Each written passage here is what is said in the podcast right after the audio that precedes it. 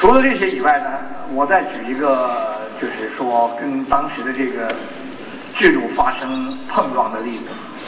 这个就是那年八七年，由于我们直接进口了这批机器以后呢，这个销路就特别的好，所以利润也特别好。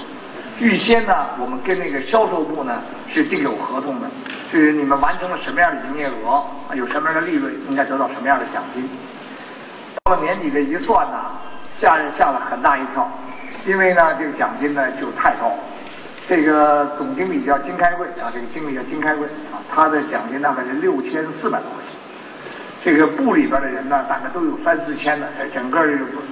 大家听了六千多块钱，以为都没人惊奇。其实那时候为什么会惊奇？你想那时候我一个月的工资才一百多块钱，六千多块钱那就是好几十倍的工资啊，那还了得了？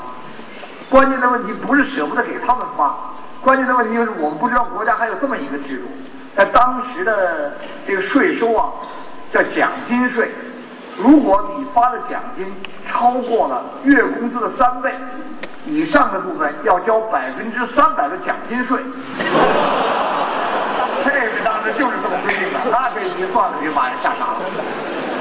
这个这个税要也交了，钱也发了，我们来年就膨胀。所以这几位领导就在那想了半天啊，想了有有有三种方法。第一个呢就是钱发了，税交了。但是对第二年的工作确实受到巨大影响。第二条路呢，就是跟他们说啊，这个毛主席教导我们说，情况是在不断变化。啊，这个没想到做的这么好。情况不断变化这句语录，我呢印象最为深刻，而且也挺害怕。是为什么呢？因为当年在广东军队农场劳动的时候，这个插秧的时候。这个连长经常一指前面那块地，说：“同志们，现在是几点？几点？我们把那块地插完了，大家就休息。”全体人员都卖力一插，插到底以后，刚要休息，这连长就说了：“毛主席教导我们说，情况是在不断变化。那边还有一块，”真的，这是我说的是真事儿。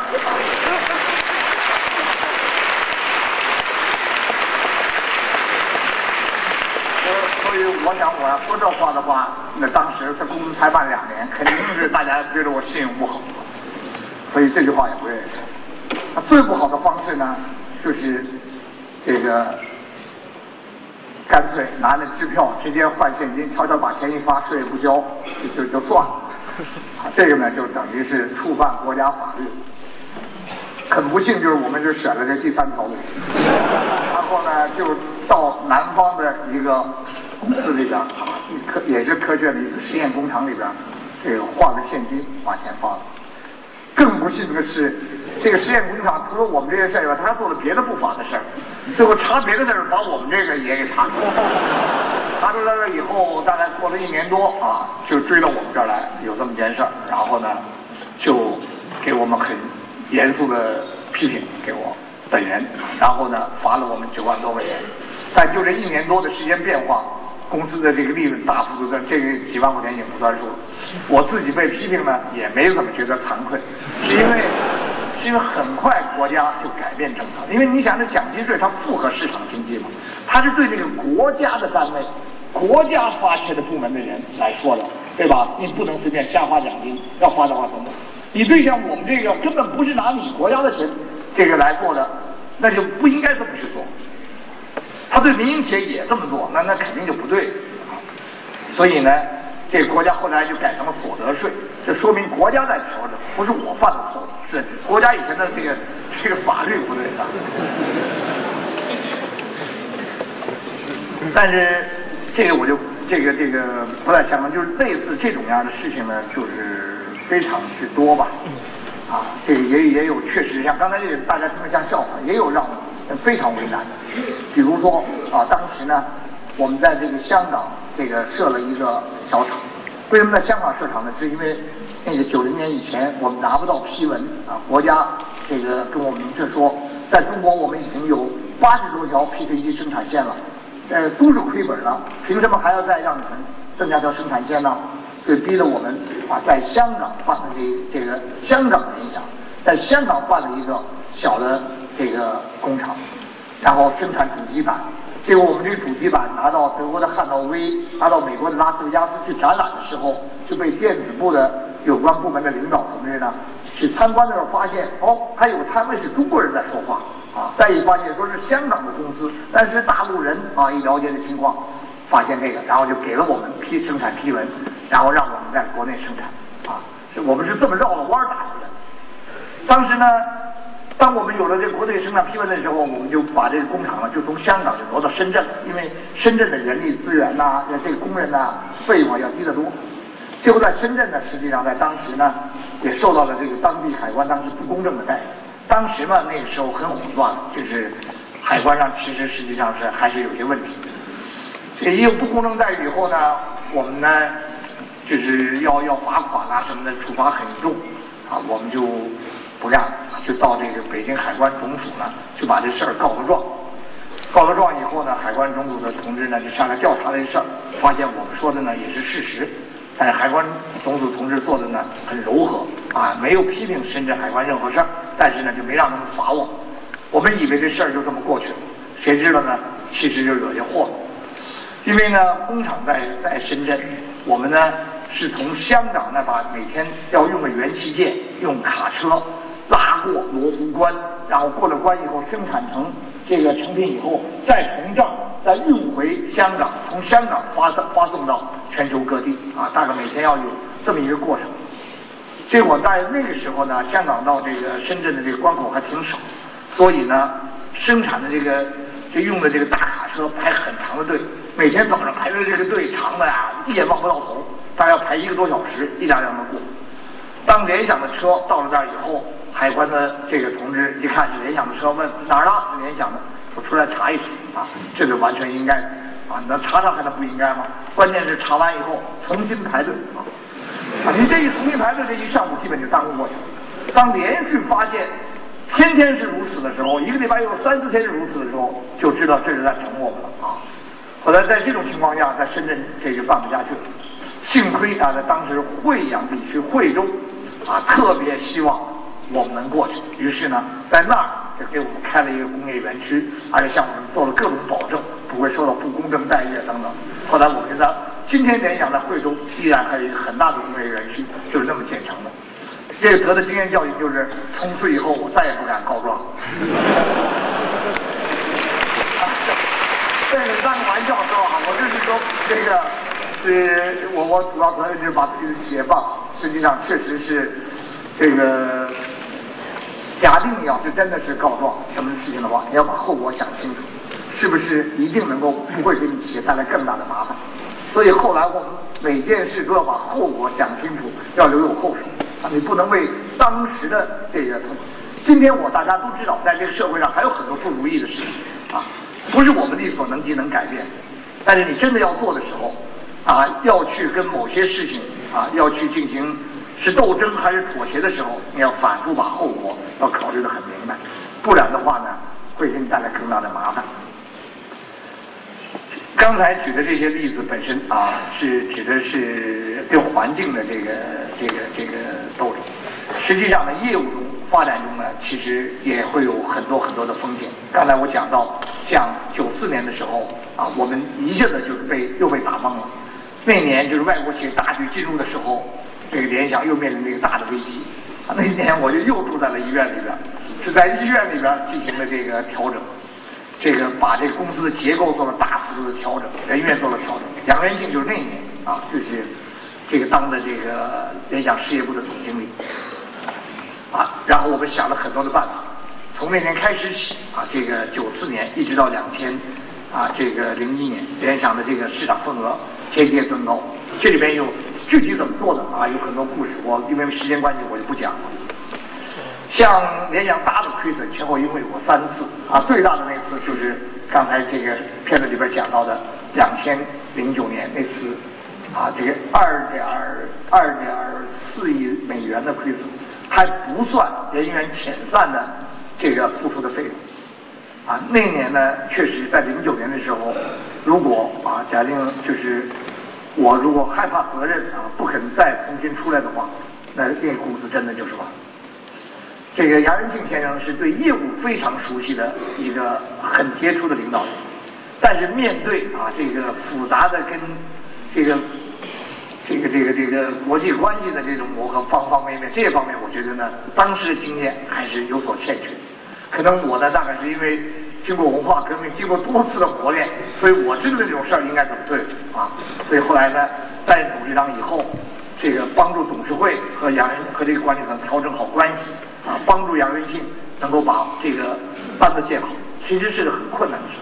大家想想，原来那个 CEO 啊，他是由于短期行为。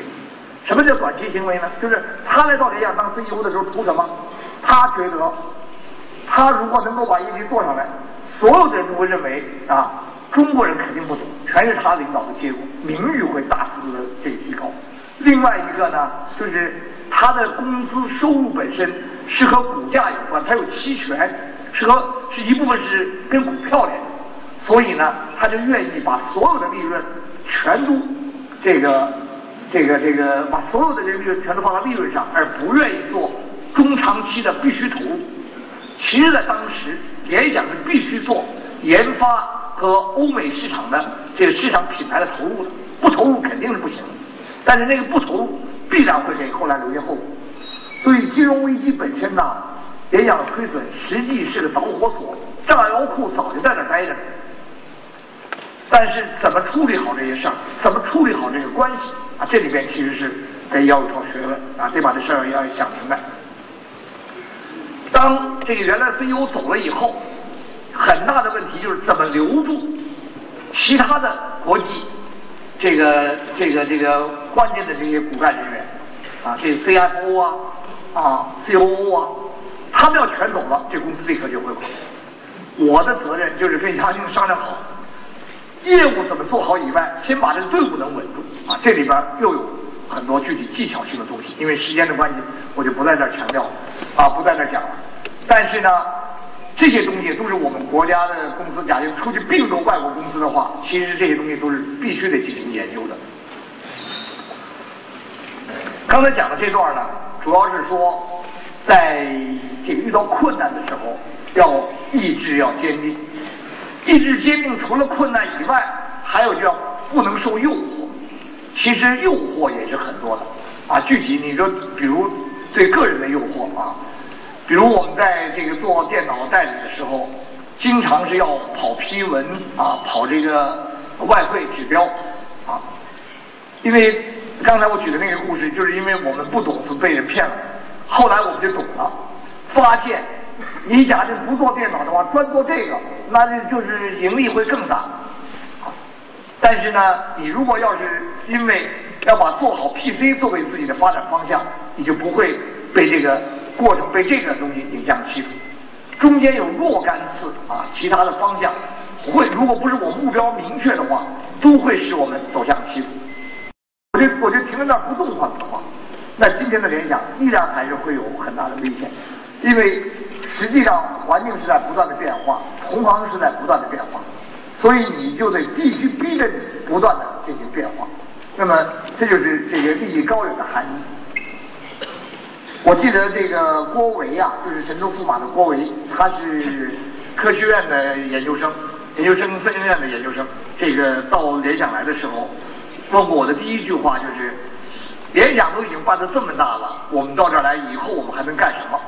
当时的联想多大呢？当时大概有三百多个人啊，大概有两千万的营业额，他就觉得已经大成这样了，我们还能干什么？啊，今天的这个郭维是神州数码的董事长，神州数码大概有四百多亿的营业额啊，也是一个很大规模的一个香港上市公司，这就说明实际上呢，这个利益要不断高远。今天的这个联想，所谓做的不错，不也才就是世界五百强的什么四百四十九位吗？啊，离这个第一百位，离这个第三十位，还差得远了去。啊，中国人真的要有雄心壮志的话，就不能把这点成绩真当成是个成绩。所以利益高远，确实也是非常重要的。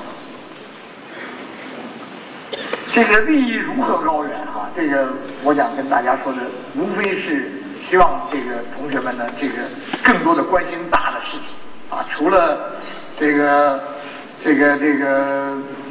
做这个，比如学好功课以外啊，儿女情长搞恋爱以外，还得多关心大的事情，国家的事情啊，关心世界的事情，关心啊，多看些杂书啊，历史书籍、名人传记啊，多研究这些事情，它会让你不知不觉的潜移默化中，这个人会这个呃有所提升吧。这是我自己的体会。我在那个年代，其实看在西军店的时候看杂书啊是有困难的，因为那时候啊，这个一个班分成六个组啊，我是一个组的组长。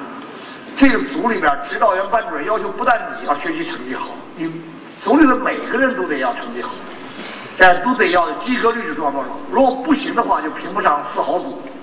所以，当我们组里有人成绩不好的时候，我还跑到那图书馆去看杂书，回来是要受批评。所以，这还要偷偷、悄悄、偷偷的躲着去才能看杂书啊。那个年代真的那那是另外一回事儿。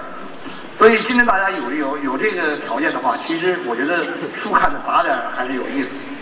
另外一个呢，每个人实际上都还是要对自己的意志力要有要求。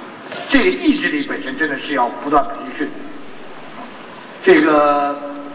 没有谁天生下来这个意志力就很强，他要这个从书里边，从周围的人里学习榜样，然后呢，某件事儿啊要定下来啊，要要坚定不移的去做啊，没做好要自己真的要去自己对自己进行反省。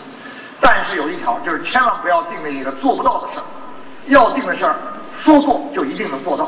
啊这个我顺便讲一个故事啊，就是说我儿子戒烟的故事。这个，这个，这个，这个，我儿子上大学的时候呢，他就偷着抽烟了。这个我我太太，我太太也是我同学，同班同学，今年没来，他这个脚坏了没能来了。他就跟儿子说：“你不能抽烟。”啊，这儿子不听他，啊，还接着还接着偷偷抽。这时候我太太就对我提出要求，说我应该跟我儿子谈话，让他不能抽烟。我考虑再三啊，不肯谈。他就一定要我谈，我就一定不肯谈。最后呢，这个我把儿子找来，三个人一起说，说明我为什么不能够明确的说你不能抽烟。原因是我知道戒烟是多么难。我说完了以后，他当时同意了，过答应了我，过后他做不到，以后就又接着抽，被我再发现了，父子两人难以见面啊。因为我提了要求，我就希望说一句算一句。所以我就不能随便提要求。如果他当时不答应，当时我们俩人脸上也不好看。那戒烟又不是什么太大的过错，那就我只能跟他说：“我说你看，看在你妈和你爸爸的面子上，能不能啊，将来把烟戒了？或者看，请你认真考虑这问题。”后来他过了二三十年以后，终于把烟戒了。这个这个这个意思就是说，提要求啊，做什么事情啊，就是要不就别提，提了以后，那就是真的要说到做到。第二一条呢，就是要做一个好的企业，在德的方面呢，人要正直，心胸要开阔，情商要高。这个人要正直这点呢，是非常重要的，是因为这个企业本身呢。确实，这个企业文化是非常重要的一件事情。所谓企业文化啊，就是它包括两个部分。这个一个呢，就是核心价值观。核心价值观是什么意思呢？就是整个的这个企业全体员工都得明白，什么事儿是我们必须要做的，什么事儿是不能做的。啊，这个呢要一致。还有一个呢，就是方法论。而这个核心价值观啊，这个哎，这核心价值观怎么没写出来啊？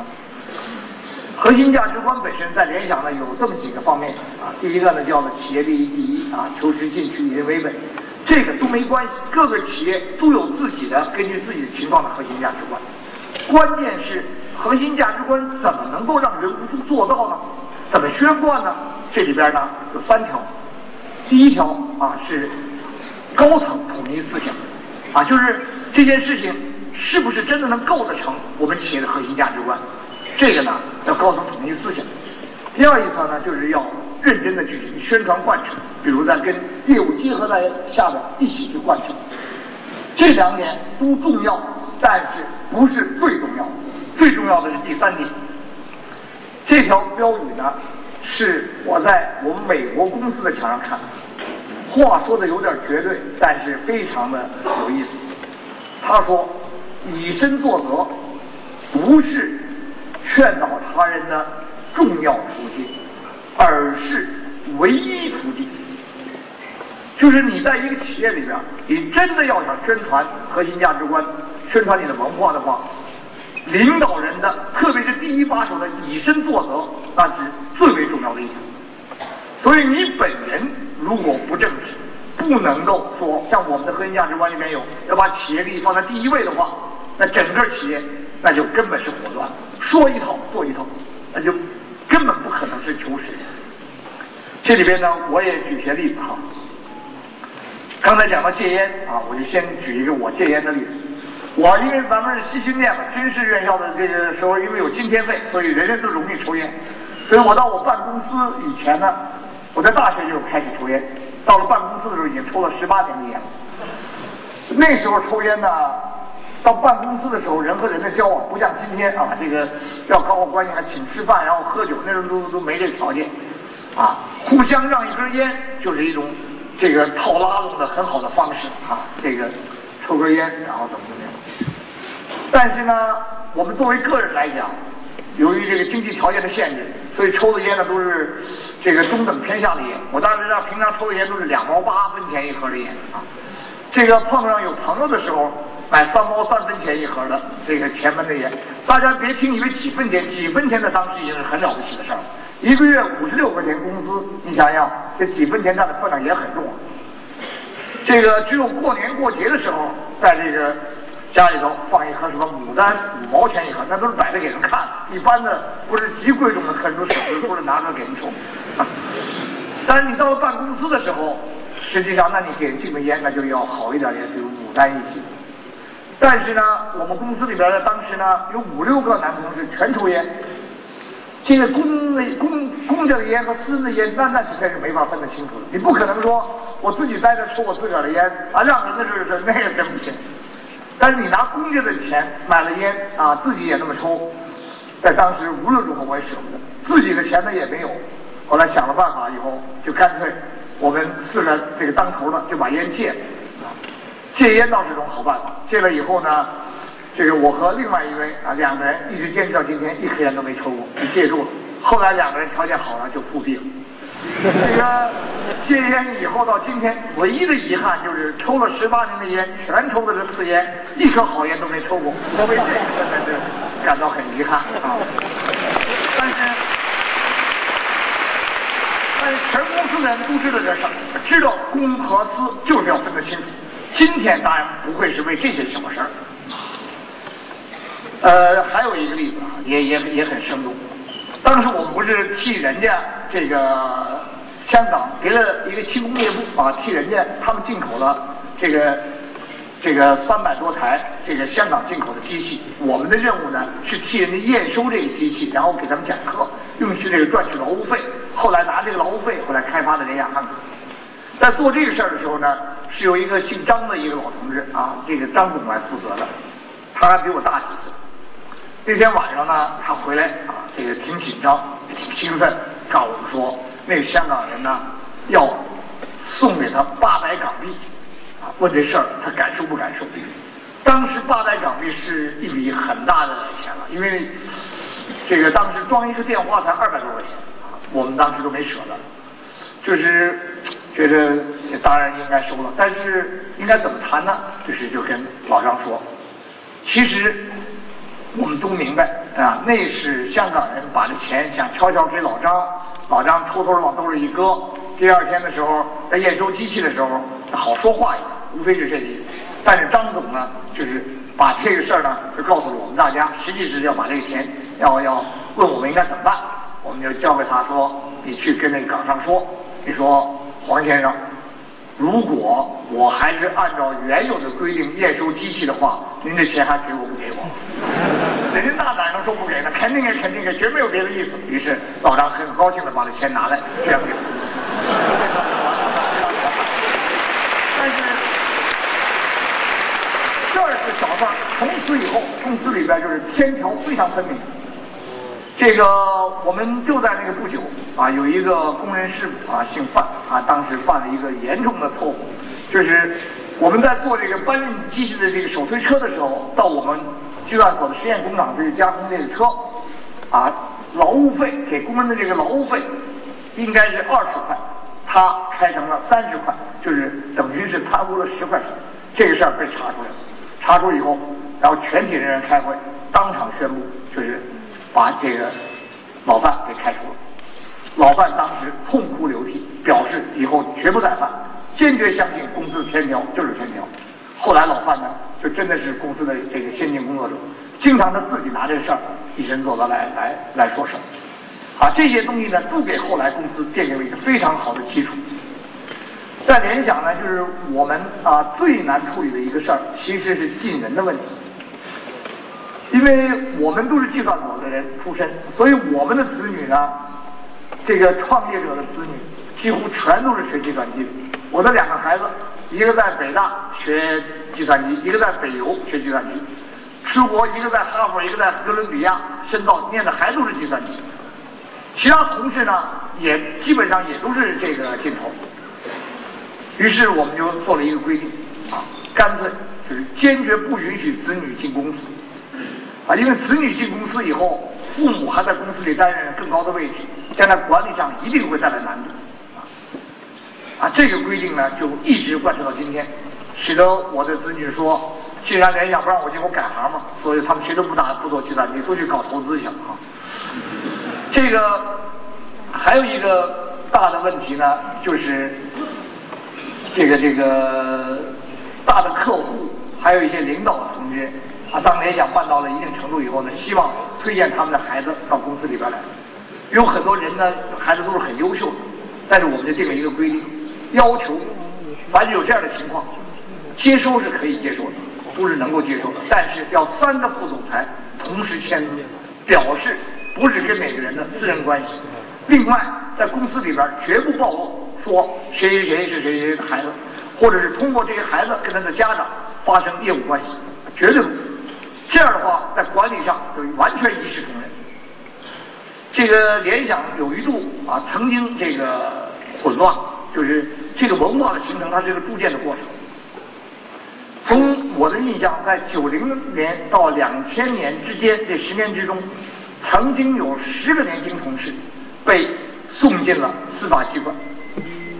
这个其中有三个人出来，第一件事儿就是向我道歉。啊因为预先说好的事情都是说的非常清楚的，啊，什么事儿能做，什么事儿不能做，如果发生了的话，将会怎么怎么处理。但是为什么其他人没有谁对我们啊，包括什么其他领导产生任何的这个仇恨心理呢？是因为完全一视同仁，根本不知道你是谁。如果我们在这里边自己不能以身作则的话，那这里边要有徇私的可能。那我敢做这事儿，大概我天然天天身上就得后面就得带保镖，啊，不带保镖我估计也得挨黑砖啊。因为你正是因为你这个事儿做起来这个光明磊落、以身作则，所以这个文化才能贯彻的下去。另外，像这个求实这个这个问题上，就是在公司有个规定啊，就是因为要说到做到，就是说一句就必须得做到一句。这个我们拿这个定了几个制度，用它呢作为一个样板。比如说这开会啊，这个比如二三十个人范围之内的小会，迟到是要罚站一分钟的。这个你预先不请假啊，迟到就要罚站一分钟。因为为什么呢？因为我我们刚刚开始的时候，大家都是院里边计算所的人，这科技人员谁都忙，谁都不拿这个这个这种制度当制度，所以开一个会不知道说要拖到多少时间。后来定了这个制度以后，就认真开始做。这个第一个被罚的，恰恰是我的一个老领导人，科技处的处长叫吴文阳，啊，他迟到。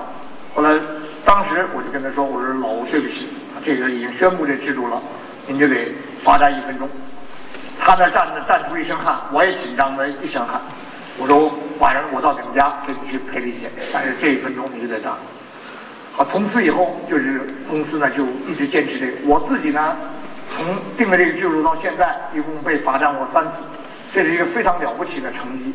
因为我开了多少次会啊？这个不知道多少次会，啊，一共被包了，其中有一次是因为电梯坏了啊，这个当时的电梯里边这个它没有信号，打不出去，手机没法通知，所以这样这种迟到。还有一次是开会之前上厕所，恰恰是正好碰上科学院院长了，我不好跟他说，我就怕迟到，跟你握个手立刻就走，我宁可迟到罚站啊。但是呢，这个从上到下都一直是这么贯彻。这件事的重要意义在哪儿呢？就是从九零年前后定了一个制度到现在。由一个几百人、上千人的一个公司到几万人的公司，一直能够坚持这么保持着，啊，这个说明了就是定了制度就要做到，啊，这个呢就成了一个好样。所以说，以身作则本身确实是非常之重要的事情。这是刚才讲到的，企业要做长要做百年老店啊，对企业家的要求人人要正直啊，才能够有好的企业文化，企业才能做得长。第二一点呢，就是心胸要开阔。刚才这个里边讲到的，就是像联想办了这么多行业的这个进入到这么多领域里边，在两千零一年啊，我们在开始办联想投资和融科置地房地产公司的时候，这个我在给长江商学院讲课的时候，这个 EMBA 班的这个同学跟我提过这个问题，说刘总你做电脑我们认了。你要做不认可啊！你说做投资和什么房地产你就算了啊，那是不同的领域。但实际上呢，十年多以来，证明我们确实把这个又做到了行业里的顶尖地位。这房地产呢，只能成为第一集团军啊，还不能成为顶尖地位。这个两个投资公司确实是国内的啊，包括了这个国外在中国的这个投资领域里边排在顶尖地位。但是为什么呢？那就是因为第一啊，我们能够啊识别人。是通过长期的工作，能够了解这个人的德和才，怎么去发现他他的能力。更重要的一条是要给这个人以好的平台舞台，让他真正成为这个企业的主人。你看，我坐在联想控股这个位置，杨元庆本身做联想集团，他就是这个集团的主人了，啊，他是这个行业的专家，并不是说我又管着投资，我又管着电脑，那个我肯定管不好。这个联想投资的负责人叫朱立南啊，他是真正的风险投资的专家，他有他自己应得的这个这个和企业利益有关的长期激励啊，有自己的精神舞台，这个是非常重要的。一般的国企给不出来，一般的民企老板舍不得给，我们这个就能做到。另外一个呢，企业整个还有一套啊，这自己的这个管理底蕴啊，就刚才讲的管理三要素。这就是我们真的能够进入不同行业能够做得好的重要原因。但是如果我自己的胸怀啊，很多东西都觉得是我的功劳啊，不愿意把这个自己不能做的事儿让更有能力的人去做，不愿意把平台给人家，今年可能肯定是不会有这么大的发展。所以企业真要做大的话，企业家的胸怀啊是非常重要的。这个。另外一个呢，也是讲到联想呢，把那个以人为本呢看得特别的重啊，就是一个企业的利益是什么？企业的利益除了是股东的利益啊，这当然很重要啊，股东的利益啊，客户的利益、社会的利益以外，要把员工的利益放在一个非常高的高度。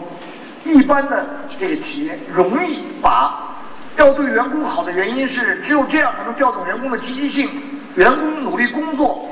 股东的回报才会高啊，这是是这么个因果关系。而在我们这儿，要把员工的利益它作为目的来看待啊，这样的话，这企业人们才会真正的、深刻的发自内心去热爱这个企业。今天联想呢，在国际上能够立得住脚，也就两年多的时间，我到欧洲、到日本、到美国啊，到这些地方去和国际员工交谈的时候，他们也真的开始不但认可，开始热爱这个。因为在原来他们本国别的公司做的时候，也是就是雇员和雇主的关系。现在呢，整个的一片萧条，裁员的风很盛的时候，这个企业利润一涨了以后，首先涨员工的工资，给员工解决什么？这个尤其是低层员工先解决问题。他们感到了这个公司确实是对待这国际员工和对待中国员工是一样啊。这种认可会对联想集团的往前发展有打牢了一个非常深刻的基础。最后一条呢，我就想再简单说一下关于财的问题。这个就是要德才兼备。才呢，我就体现为，就说是一种学习能力啊，是是是悟性。这个，我想大家都知道，我今天做到这个管理的这些东西，肯定不是在雷达系学的，是吧？一定是在这个看了更多的书啊，看了更多的企业的变化啊，在自己实践中学的啊。这里边啊，这个因为时间关系，我就不再详讲，详细讲。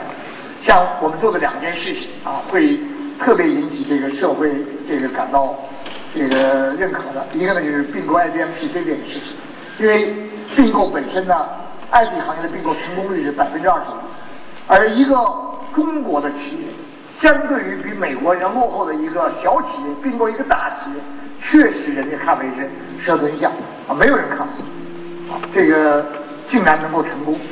还有一个呢，就是我们竟然跨行业，呃，进到投资领域，竟然也能做得成，啊，这些东西呢，是确实是被这些工商管理学院作为这个这个这个案例的研究的这个重要内容。那为什么呢？实际上呢，就是我们确实研究了一套管理的这个基本理念啊，就是这个屋顶图。我简单说呢，就是黄的是房顶这个层面，我们称为是运作层面的管理，就是。像联想当年啊，跟这外国企业竞争的时候，我们已经认识到，原来这个库，这个这个这个元器件的库存周期决定了成本最关键的因素。啊，这个为什么我就不讲了啊。像这个我们把它研究透了以后，立刻成本可以大幅度降低。像这些东西是属于采购、研发、生产、销售、服务啊这个层面的管理。我们并购 IBM PC，恰恰是把这些东西吃透。再结合国外的一些先进方式，所以我们能够啊打败惠普，打败这个戴尔等等。但是呢，这个呢是每个行业都是不一样。你像做电脑、做投资啊，各个行业都有各个行业黄的这个层面的运作层面的关系。但是基础层面的东西基本上应该是一样。这就是怎么样建班子，怎么样定战略，怎么样带队伍。啊，这个呢，我们研这个不是仅仅这个九个字，建班子里面啊有一套这个办法，这个办法呢，当然具体问题要具体分析，但是总体上有一些原则，制定战略、带队伍啊都有一些原则，这些东西呢应该是有一定的普适性价值。为什么呢？是因为我们投资了一百多个企业以后，把这些东西都帮他们的管理层进行推广，确实能起到作用。啊，怎么样留住人才？啊，怎么样能够让人才更好的发挥作用？啊，这些都是属于带队伍的内容。怎么样制定战略？在制定中怎么样把执行的因素考虑进去？啊，这些都是属于这一类。而这些东西哪来的呢？无非都是在打仗中，就是在这个运作中、实践中和看书中这个得来的。只不过要认真的去悟啊，去去去反省。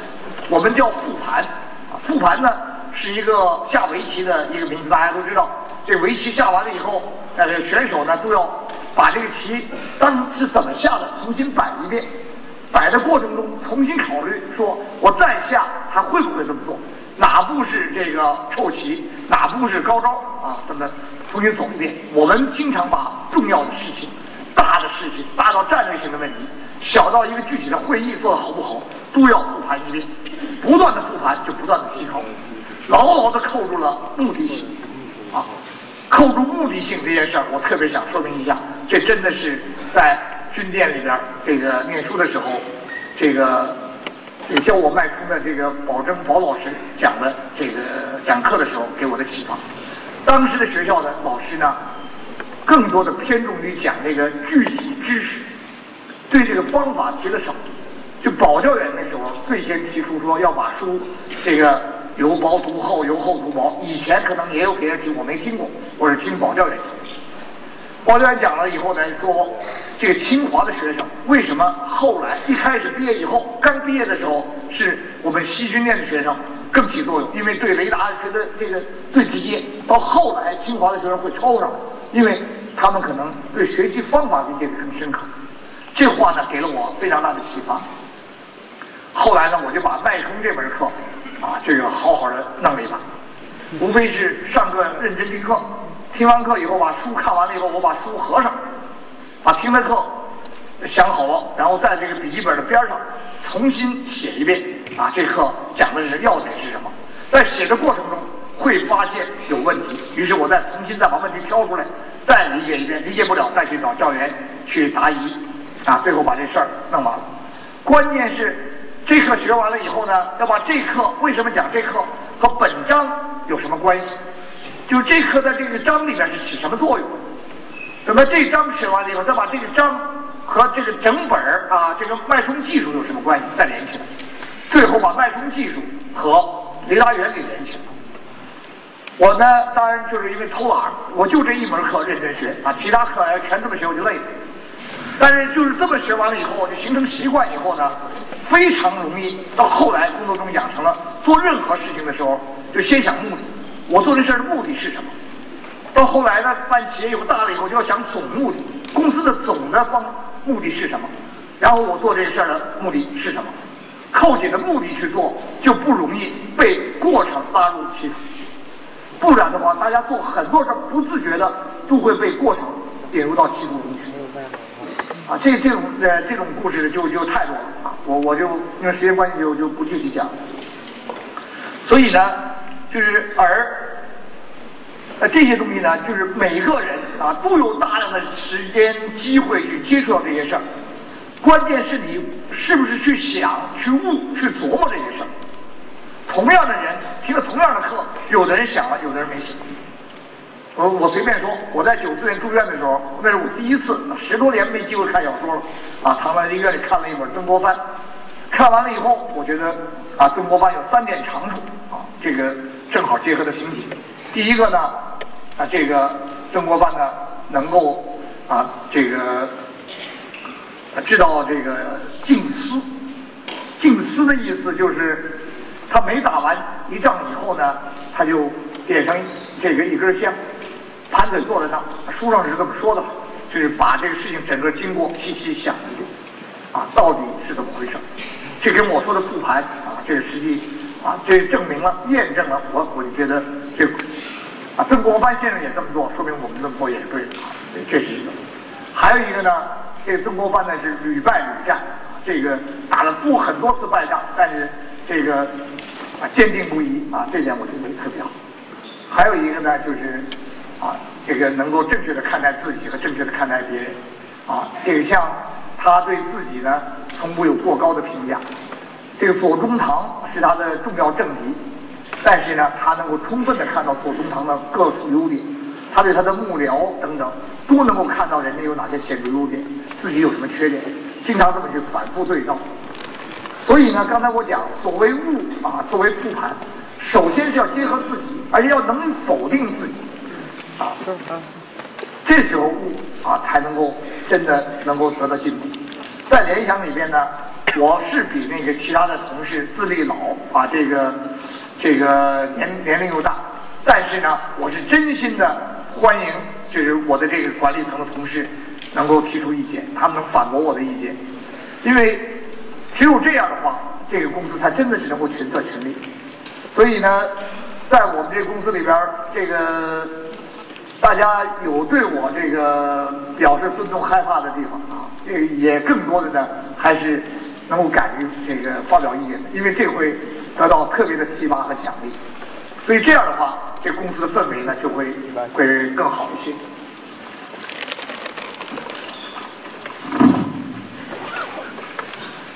最后，我想说，这个咱们大家同学们所在的这个时代，真的实际是一个非常幸运的时代，因为在我们那个年代，我如我如果不是四十岁赶上这个时代的话，真的那就是一生就那么过去了。今天大家尽管有很多不如意的地方，但是毕竟我们是可以有追求，可以向这个追求努力。人呢分了有几种，一种呢是最惨的，叫熬日。那时候，比如我搞社交的时候，到陕西到农村去，我看那个农民过的日子，我估计跟两千年前没这么苦。家里就是一张卡，一口铁锅啊，这个什么都没有，吃的这个这个呃三顿都吃不饱。啊，这一辈子就是熬着过去，一生就这么熬过去，就死了就完了啊。到了今天不同，这种熬日子的人几乎是越来越少。但是呢，还有一种就是过日子，比如我有一个追求，希望生活能过到平稳啊。达到这个追求以后啊，家里过能过小日子啊，生活过得很安稳，能够更多的能够享受这个家庭的快乐。这个没有任何不对，也没有任何不好啊，这是一种过。还有一种呢，用我的话叫笨，有一个目标，有个追求啊，不停的去奋，啊，这个呢就会很辛苦，但是呢，你也会从中得到另外一番享受。应该讲，社会的进步主要是靠这些要笨日子的人啊，要有追求的人所带领。我希望呢，今天这个讲的这些话，对那些有笨日子想法的同学呢，能够给予一定的帮助。最后，我衷心祝愿母校能够培养出伟大的人物，真正真正伟大的企业家，不是像我这样的啊，为国争光，争光，为母校争光。最后，最后还有一点，大家这句话很重要。我们这这个联想集团西北大区的总经理啊，今天来了，他再三跟我说，最后我一定要我帮他做一个广告，希望大家到联想集团西北大区去这个怎么讲报名啊？欢迎大家到到联想。